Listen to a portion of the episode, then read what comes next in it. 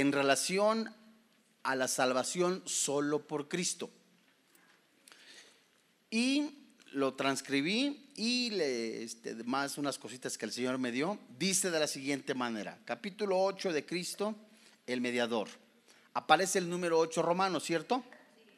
Seguido de esto van a aparecer otros números en, en centenares, 163, 164, ¿sí?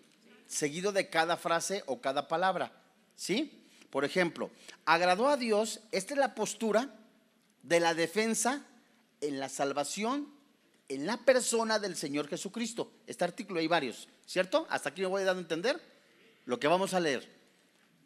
Dice, agradó a Dios en su eterno propósito escoger y ordenar al Señor Jesús, su unigénito Hijo, para ser el mediador entre Dios y el hombre.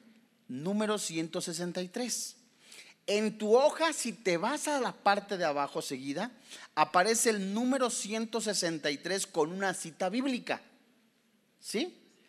Lo que dice esta confesión en este párrafo está soportado, documentado o amparado por este versículo. ¿Me voy a a entender? Que en este caso es Isaías 42, 1. Sigue el profeta sacerdote y rey, la cabeza y salvador de la iglesia, su iglesia, el heredero de todas las cosas y juez del mundo, a quien desde toda la eternidad Dios le dio un pueblo para su ser su simiente y para que en el tiempo lo redimiera, llamara, justificara, santificara y glorificara. ¿Cierto? ¿Cuál es el primer párrafo, santos hermanos en la fe, que vamos a estudiar? El primer párrafo es, agradó a Dios en su eterno propósito, ¿cierto? Escoger y ordenar al Señor Jesús, su unigénito Hijo, para ser mediador entre Dios y el hombre. Bueno, si tan solo la enseñanza de solo Cristo en relación a la salvación nos está, nos está pidiendo, por decirlo de esta manera, desarrollar, ¿por qué solo Jesús? es el único medio para salvación, tenemos nosotros que sustentarlo con la escritura. Ahora, ¿qué es mediador? Vamos a Isaías capítulo 42, verso 1. Si se hacen bolas, levantan las manos, la mano, en orden, y, este, y preguntan. ¿Sí? Es un estudio donde... ¿Qué vamos a estudiar? Dice, agradó a Dios en su eterno propósito escoger y ordenar al Señor Jesús, su unigénito Hijo, para ser mediador entre Dios y al hombre. Primera pregunta, ¿por qué le agradó a Dios? ¿Por qué Jesús es el único medio para ser salvo? ¿Por qué Jesús es el único que llena, perdóname la expresión, ese requisito para recibir el castigo por el cual el pecado, ¿verdad?, separa al hombre y a Dios. ¿Vamos entendiendo? ¿Sí o no? Bueno, primera respuesta. ¿Por qué le agradó a Dios? ¿Por qué hay un propósito? ¿Por qué escogió Dios a Jesús? Isaías 42.1, leo. He aquí mi siervo, yo le sostendré. Mi escogido. Aquí vemos la respuesta. Dios escogió a Jesús, ¿cierto? En quien mi alma tiene contentamiento. He puesto sobre él mi espíritu. Él traerá, ¿qué dice la Biblia? Justicia. Santos hermanos en la fe. Ahí tenemos este en la en la pantalla. Y esto es muy interesante porque este versículo habla de la primera y de la segunda venida de Jesús. La palabra siervo.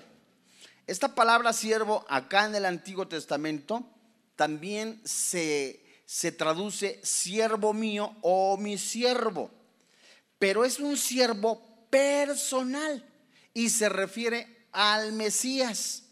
Ahora, ¿por qué es escogido?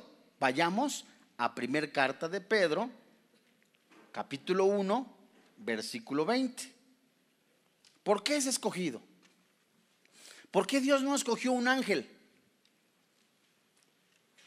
un querubín o simplemente dijo, los perdono y ya. Esto ya hemos estudiado en algún momento, ¿se acuerdan? La paga del pecado es la muerte. Quien comete la el pecado es un ser humano. ¿Quién fue? El primero, Adán. Adán comete el pecado. Por un hombre entró el pecado al mundo, mas por otro viene la salvación. Bueno, para ir entendiendo, ¿en dónde habita o en dónde está el pecado?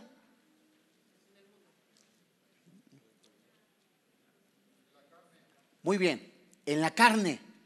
Entonces, allí estando en la carne, ¿en dónde tiene, tiene que aplicarse el juicio sobre el pecado? En la carne.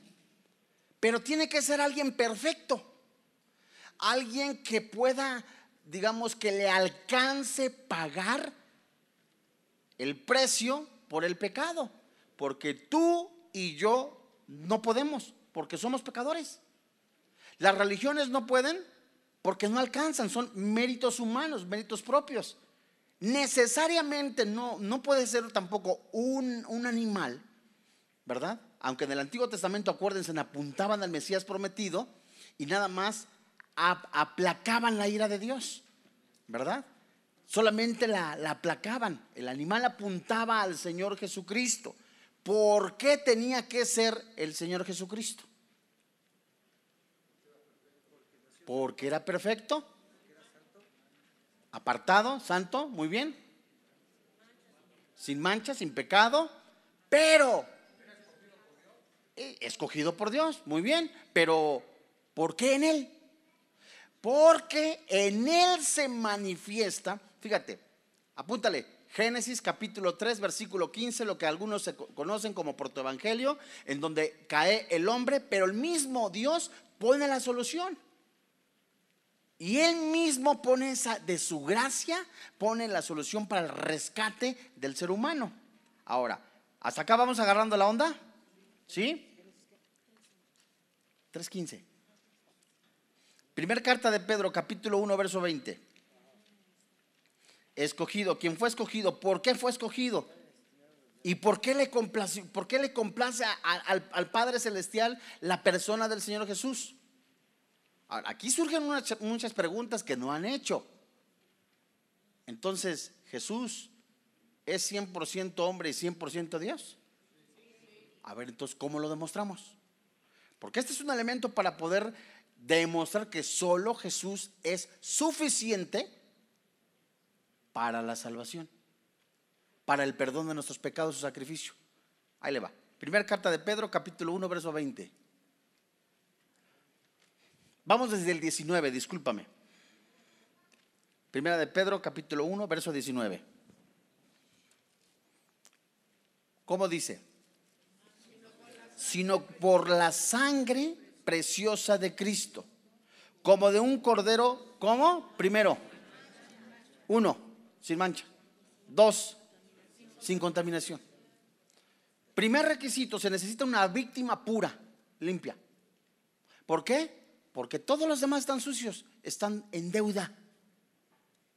Mas sin embargo, en la persona del Señor Jesucristo, el verbo que se hizo carne, Juan capítulo 1, verso 1, la manifestación de Dios hecha carne, en él, en la persona del Señor Jesucristo, fíjate qué hermoso satisface, satisface ese pago. Fíjate, ¿en qué nos quedamos? Sin contaminación y sin, eh, contaminación, ¿no? Ahora, ¿qué dice? Ya destinado desde antes de la fundación del mundo. La Biblia no está dando respuesta. Desde antes de la fundación del mundo, desde antes que tú y yo naciéramos, desde antes que Adán y Eva cayeran. Ahí dice, ya se habían puesto de acuerdo el Padre, el Hijo y el Espíritu Santo. Ni modo que se saliera de las manos a Dios, ¿no? Va a caer el ser humano, ¿qué hacemos? No, ya sabían. Entonces, el mismo Dios, fíjate, destinado desde antes, fíjate, antes de Adán y Eva, que ellos pecaran, Dios planificó la redención de los pecadores por medio de Jesucristo. A eso se le llama amor, misericordia. Qué hermoso. Fíjate, Dios en, en, sus pensamientos sabía, el hombre va a fallar. El hombre se va a equivocar. El hombre va a tratar de buscar religiones, ritos ceremoniales para salvarse y se va a dar cuenta por medio de lo que yo inspiro y hablo por mi Espíritu Santo, dice Dios, al mundo de que es incompleta la salvación, no hay medio ni manera de salvarse por medio de religiones. ¿Por qué? Porque son en sus esfuerzos. Fíjate. Seguimos en primera carta de Pedro, capítulo 1. Pero manifestando los postreros tiempos, ¿sí me siguen? ¿Qué son postreros tiempos? Ah, primero me está diciendo, primera carta de Pedro, capítulo 1, versículo 19. Dios ya tenía en su mente la salvación de la humanidad, de la salvación de los que iban a aceptarle como su salvador personal a Jesucristo. Pero iba a ser en un momento en el que Él quisiera. Porque aquí dice, manifestado en los postreros tiempos. Esta frase postreros tiempos corresponde al tiempo del Mesías en la primera venida del Señor Jesús. En el reloj de Dios, discúlpame la expresión, en el momento que Él dijo, este es el momento para que Jesús vaya al mundo. ¿Hasta acá vamos agarrando la onda? ¿Y por qué lo hizo? Parte final del versículo 20 por amor de vosotros. Porque de tal manera amó Dios al mundo que ha dado a su Hijo unigénito para que todo aquel que en Él cree no se pierda, mas tenga vida eterna. Vamos a la primera carta de Timoteo capítulo 2, verso 5. Fíjate, ¿te acuerdas que hemos estudiado de que el pecado hizo una especie como de, de barrera? El pecado estorba, ¿cierto? El pecado imposibilita al ser humano de alcanzar a Dios y el intento de alcanzar a Dios son las religiones. Entonces, se necesita alguien que empiece a mediar. Alguien que diga, Dios mío, ¿cómo me acerco a esa persona? ¿Me voy dando a entender? ¿Verdad? Un abogado. Soy culpable. Y Dios mismo ve a la humanidad culpable. Dios no tienta el mal, ni el mal le tienta a él. Entonces, se necesita alguien que empiece a mediar. Saber cómo hablo con ellos. ¿De qué manera pueden acercarse? Fíjate, primera carta a Timoteo, capítulo, ¿qué dijimos? 2.5, dice la Biblia. Porque hay un solo Dios y un solo mediador entre Dios y los hombres. Uno. Si tú lees Hechos capítulo 4, versículo 12, la Biblia dice que no hay otro camino más que en la persona del Señor Jesús. No hay otro nombre en que nosotros podamos ser salvos más que en Jesucristo. Hay un solo Dios. Y por eso se necesita, hay una necesidad, ahora en el cristiano, ahora que empieza a conocer palabra de Dios, a vivir la palabra de Dios, de orar por los perdidos, de los que no conocen a Jesucristo como su Salvador personal. Una persona insensible, una persona que no comparte la palabra de Dios, de veras es una persona egoísta. Porque ya pasamos del reino de las tinieblas al reino de luz. ¿Verdad? En el momento que nosotros nos damos cuenta cuánto amor, cuánto misericordia, dice Pablo, habiendo yo sido antes blasfemo, perseguidor, injuriador, fui recibido a misericordia porque lo hice en ignorancia. Y Pablo también dice a Timoteo, palabra fiel y digna de ser predicada, que Cristo vino al mundo a salvar a los pecadores, de los cuales, dice Pablo, yo soy el primero. Entonces, ¿cómo no hemos de predicar la palabra de Dios? Romanos capítulo 1, versículo 16, dice Pablo, no me avergüenzo del Evangelio porque es poder de salvación. ¿Sí me van agarrando la onda? Fíjate, seguimos, primera carta a Timoteo 2.5. Hay un solo Dios ese Dios se quiere acercar al hombre. ¿Será? ¿O el hombre se quiere acercar? Dios. Dios, qué precioso. Cuánto amor, cuánta misericordia. Dios quiere salvar al ser humano. Y muchas veces Dios está toque y toque, hijo, quiero salvarte, quiero salvar, toque. Ven y tú, no, no, me gusta la parranda, el alcohol, me gustan las muchachas, qué bueno, jajaja, jejeje, jijiji, jojojo, jujuju, y risa y risa. Y los domingos te vas a la iglesia popular y para ti ya cumpliste. Pero delante de Dios esas obras son como trapos de inmundicia, se traduce trapos de menstruación. Las religiones son los que son. Entonces Dios quiere intervenir entre dos partes. Quiere resolver el conflicto. Estás destinado a la muerte eterna, dice Dios. La paga del pecado es la muerte. El regalo de Dios es la vida eterna. La Biblia dice, los borrachos, los adúlteros, los afeminados, los maldicientes, los estafadores, no eran el reino de los cielos. Pero Dios en su amor extiende su mano y aquí está el mediador. ¿Quién es el mediador? ¿Qué es mediador? Alguien que interviene en dos partes para resolver un conflicto, para ratificar un pacto. Y Jesucristo es el único mediador que puede restaurar la paz entre Dios y los pecadores. Porque sábete de acuerdo a lo que dice Hebreos capítulo 8, versículo 6, Hebreos capítulo 9, versículo 15, antes de ser cristianos éramos enemigos de Dios. Al recibir a Cristo tenemos, recibimos la paz con Dios. No es lo mismo la paz con Dios que la paz de Dios. La paz con Dios, éramos enemigos, Efesios 2, hace rato lo, lo, leímos. Estábamos muertos, estábamos separados en nuestros delitos y pecados. Impedía acercarnos porque teníamos, éramos incapaces, éramos ciegos espirituales, sordos espirituales, cojos espirituales. El Espíritu Santo viene a la mente, a la psique, a hablarnos. Estás perdido, no mereces el infierno. Entonces en la mente empieza a recibir lo que el Espíritu Santo está hablando para salvarse, eh, la persona se ve acorralada, es un ejemplo, como dice Gálatas, como si fuera una red donde no puede salir por causa del pecado, se ve imposibilitado y escucha la voz de Dios diciéndole, ven a mí, pecador. Hay una fuente de agua de vida. Yo soy Jesús el mediador. Yo voy a entrar. He entrado hasta el lugar santísimo. Yo soy el camino y la verdad y la vida. Nadie va al Padre si no es por mí. Dice Jesucristo, quiero que tú tengas esa paz con mi Padre Celestial. Entonces esta persona intelectualmente empieza a ver, Dios mío, estoy muerto. Necesito, necesito, necesito esa salvación. Viene entonces lo que se llama la regeneración el nuevo nacimiento. Lo vamos a ver después, que es el nuevo nacimiento. ¿Seguimos? ¿Me van agarrando la onda? A ver cómo es.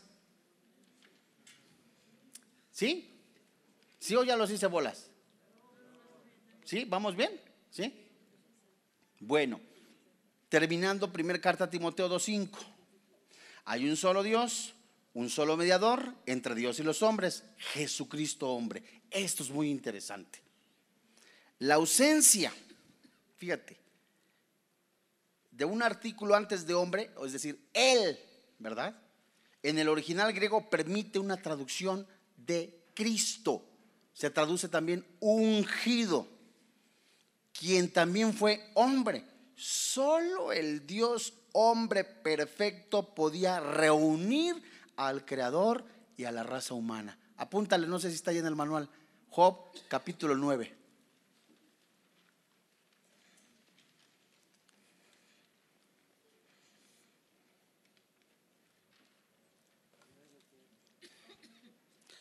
32.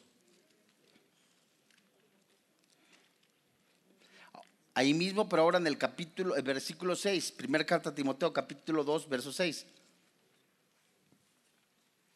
¿Se acuerdan ustedes de las tres palabras que se usan en el Nuevo Testamento para rescate?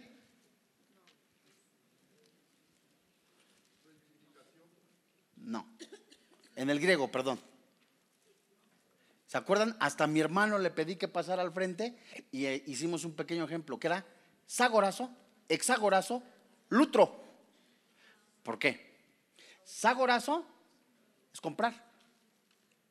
Sagorazo, hexagorazo, sacar. Lutro es la que viene aquí en Timoteo. Ahora sí síganme. ¿Por qué?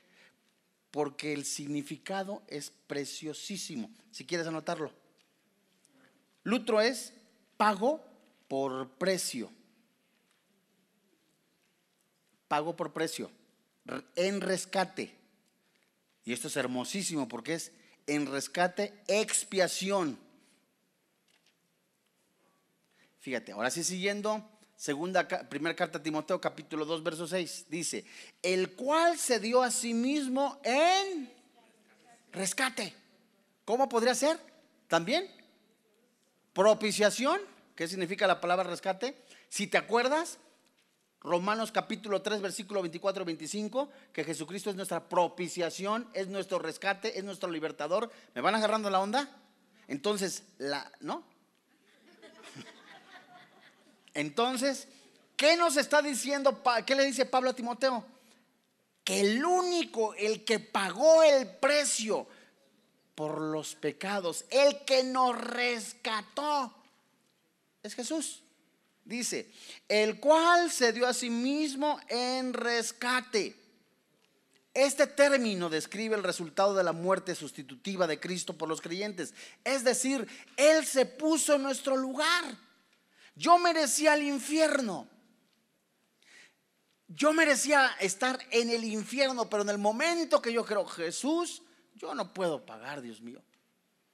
Ninguna obra, ni yéndome a bailar a Chalma, ni yéndome a, ninguna parte. ¿Se acuerdan que yo les platicaba que yo fui monaguillo? Diario de, iba a la misa de siete. Y de misa de siete me iba a la escuela. Salía de la escuela y regresaba a cerrar la iglesia. Y en la tarde a las seis, todos los días, misa de seis y misa de ocho. Y el domingo, todos los domingos. A mí me decían que era una misa era un escalón para el cielo. Y no es cierto. Cuando viene el Evangelio a una persona, Dios mío, merezco el infierno, soy esclavo, soy hijo del diablo antes de Cristo. Soy feo, pero así dice Jesús en Juan 8. Y cuando me doy cuenta, bueno, ¿qué hizo Jesús en la cruz? Jesús se pone en mi lugar y Él me rescata. Él recibe el castigo que yo merecía. Es decir, ejemplo, Vamos a hacer un ejemplo. Carlitos. Carlitos. Carlitos. A Carlitos le debo 10 pesos. Y Carlitos viene y me empieza a agarrar, págame. Y yo le digo, no, espérate, no tengo. Y de veras, no tengo. Y me dice, págame. No, pero es que, ¿cómo te pago? No, yo quiero mis 10 pesos. Y si no, nos vamos al tribunal. Híjole, y pasan ocho días, 15 días, y me lleva al tribunal. Y de repente está el juez, el abogado, la parte acusadora, Carritos, y de repente está parado yo, estoy parado yo. Dice, tienes que pagarme. Le digo, pues ¿con qué te pago? Y de repente el abogado se levanta y dice, ¿cuánto es lo que debe este señor? Diez pesos.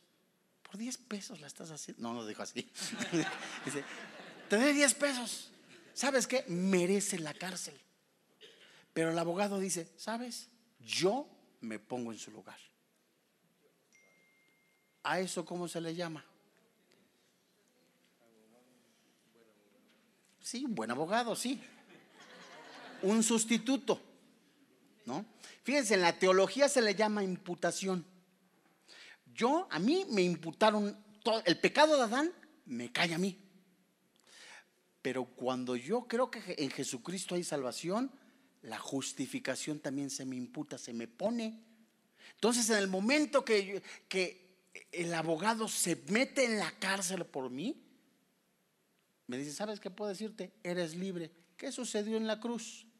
En el momento que Jesús recibe el pago, la ira de Dios, ¿En dónde lo recibió? Síganme con cuidado. ¿En el alma, en el espíritu o en la carne?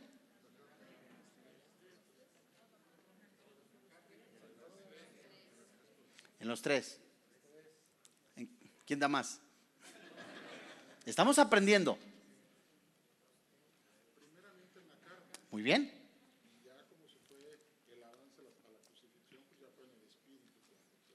El espíritu se separa y va hacia el Padre. Esa es otra enseñanza. Pero ¿en dónde recibió el castigo?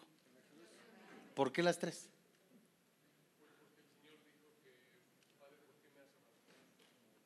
la consecuencia. Pero a ver dónde recibió. Está bien, estamos aprendiendo, estamos aprendiendo. Ah, muy bien, y hasta ahí. Entonces, fíjense ustedes, esto es impresionante y es hermoso. Muy bien, hermano, ¿eh? Se trata de que colaboremos todos. En el momento que Jesucristo está en la cruz, fíjense, síganme con cuidado, recibe la ira de Dios. ¿Qué pasa con Jesús y el Padre? Ya mi hermano lo dijo. Se separa. Ese es el máximo dolor de Jesús. Dios mío, se separó de su Padre, imagina, por causa del pecado. El pecado separa. Entonces Jesús está ahí, se está, muere. Palabras preciosas. Consumado es. Ya fue pagado. Dice la Biblia en Romanos, en Efesios, juntamente con Él he sido crucificado. El mismo espíritu que levantó de entre los muertos al Señor Jesucristo es el mismo que me levantó a mí. Pancho López, David de la Cruz, eh, Juan Camaney, todos esos dijeron, estoy incapacitado. Creo que Jesús en su cuerpo llevó, recibió la ira de Dios. Él se puso en mi lugar. Él recibió el castigo que yo merecía. Él mereció y aceptó esa separación. Efesios 2, Filipenses 2. Ahí en Filipenses 2 dice, haya pues en vosotros ese sentir que hubo en Cristo Jesús, que, en forma, que siendo en forma de Dios no se aferró como tal, sino que se despojó, se vació y que fue obediente hasta la muerte y muerte de cruz. Jesús de manera voluntaria, con gozo, se ofrendó, se ofreció por tus pecados, por mis pecados, cuando yo creo eso, que Él se puso en mi lugar, Dios mío, a eso se le llama justificación. A eso se le llama muerte sustitutiva. ¿Me voy dando a entender? Seguimos en Timoteo 2.6, ¿eh? Y nada más es porque solo Cristo. Entonces, el cual se dio a sí mismo el rescate por todos, nos rescató. Aquí vamos agarrando la onda. Ahora dice la Biblia, en rescate. Eso se refiere, de acuerdo a lo que dice Juan 10, 17, que de manera voluntaria Él se pone. Él pone su vida para volverla a tomar. Y esa es una declaración preciosa que también está en Mateo capítulo 20, verso 28 que ustedes tienen en su manual. Ahora, la palabra todos, en primera de Timoteo, pregunta, ¿la salvación es para todos? ¿Para todos, todos, todos, todos, todos?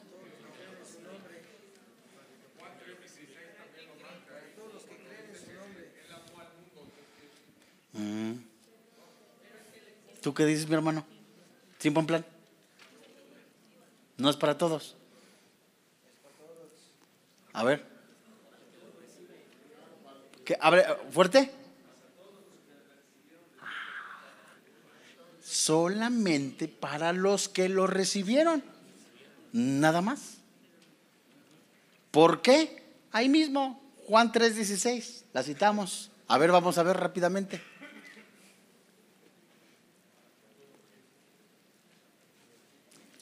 Nos va a alcanzar el tiempo.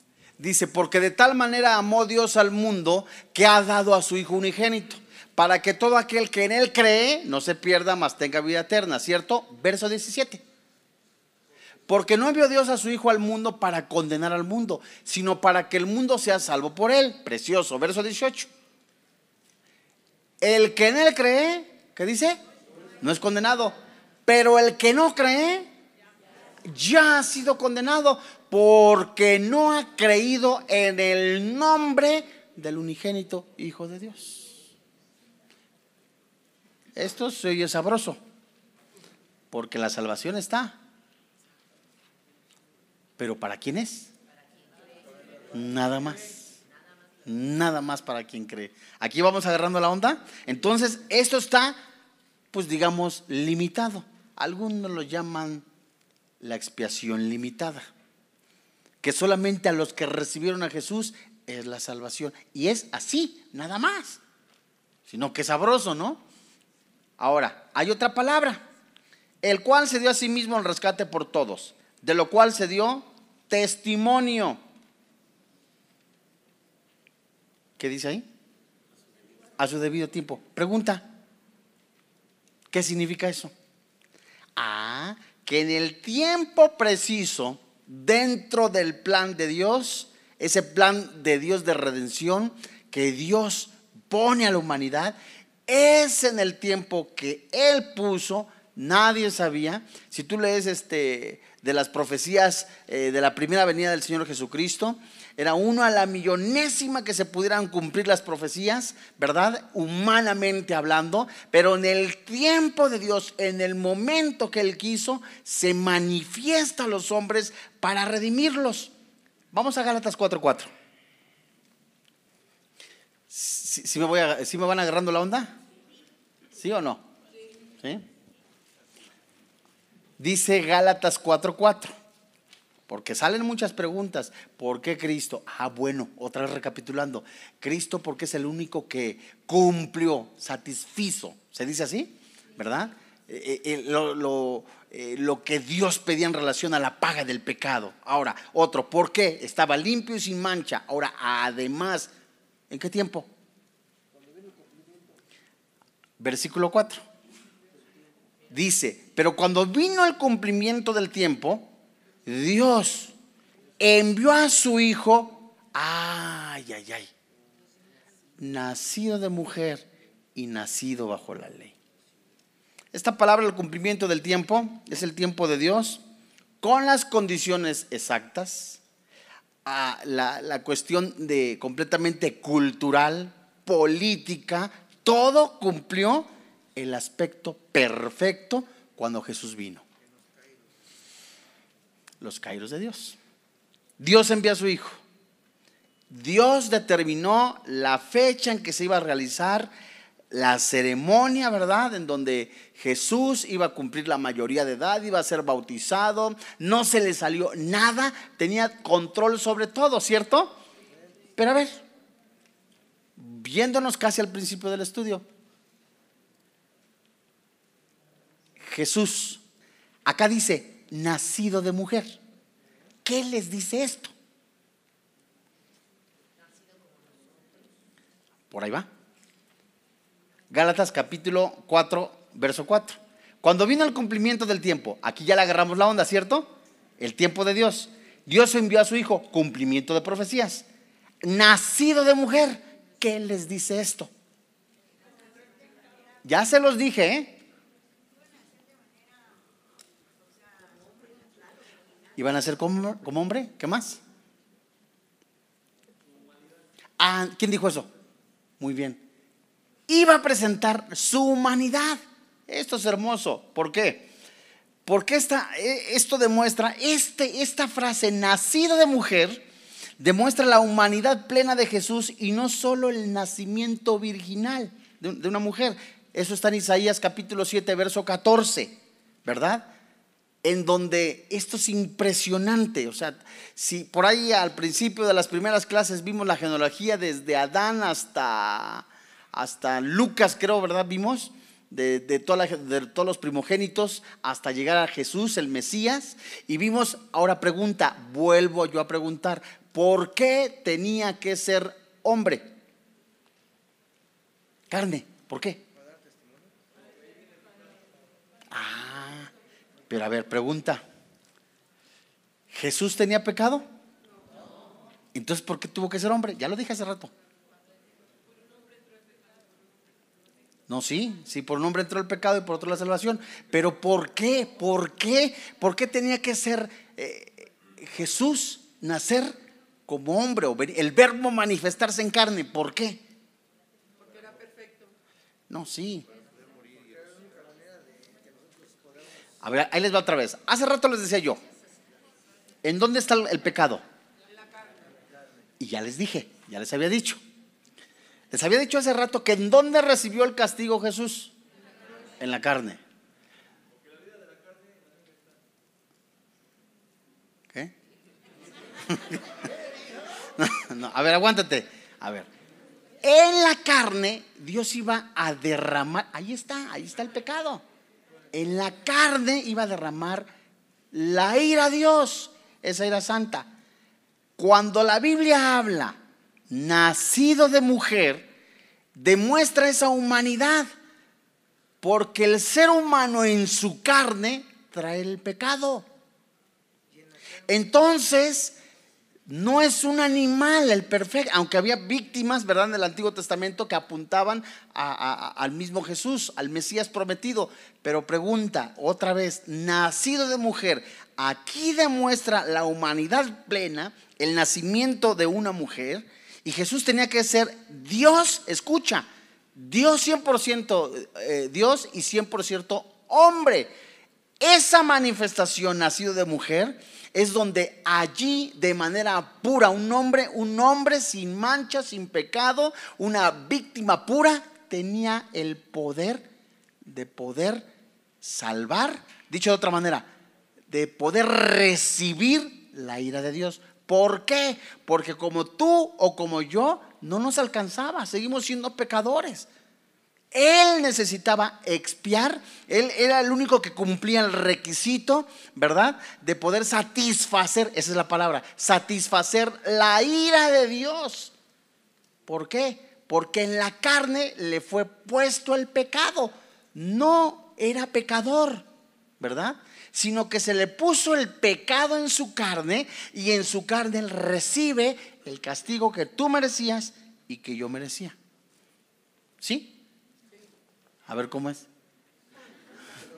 Eh, este es un chuletón rico, ¿verdad? Bueno, ahora, ¿por qué bajo la ley? ¿Se hicieron bolas? No. Si no compran el disco. Yo le di varias repasadas, ¿eh? Yo le invierto buen tiempo. Yo le digo a mi pastor Armando, porque me dice, ¿cómo le haces? Le digo, pues yo agarro así la chuletota, la pico, y hago tacos y se los doy. Así hizo Armando, se rió. ¿Por qué? Porque miren, este, yo para esto leía a Gruden, Berkov, Schaffer, este, MacArthur, y de todo eso viene esta enseñanza. De veras lo hago con mucho gusto, porque este, me gozo, ¿eh? me gozo, me gozo, porque sigo aprendiendo. Entonces, cuando vengo a esto, híjole, es hermoso poder disfrutar la palabra de Dios y ver cuánto amor y cuánta misericordia de Dios. De veras. Bueno, seguimos. Nacido de mujer, ¿cierto? Ahora dice la última, la última frase. Bajo la ley. Estaba en verso 4, ¿no? Nacido bajo la ley. ¿Qué es eso?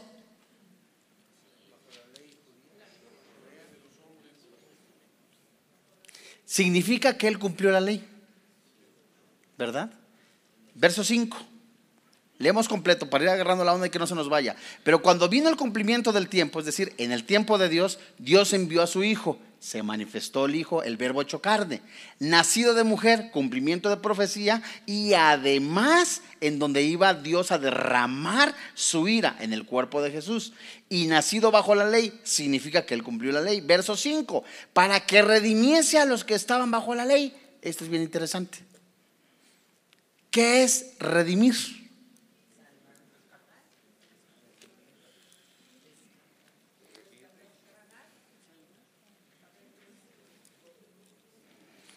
Poco no se acuerdan? Hace rato hasta les dije hexagorazo, sagorazo y lutro. Rescatar. Rescatar. Entonces, Dios, Dios se manifiesta en carne para, eh, digo, que es que es impresionante. El mismo Dios ve la condición del ser humano y él mismo pone la solución. Él mismo se manifiesta en carne, ¿cierto? Se manifiesta en carne. El mismo Jesús, hombre, recibe el castigo que tú y yo merecíamos para rescatar a los que estaban bajo la ley. ¿Qué es la ley?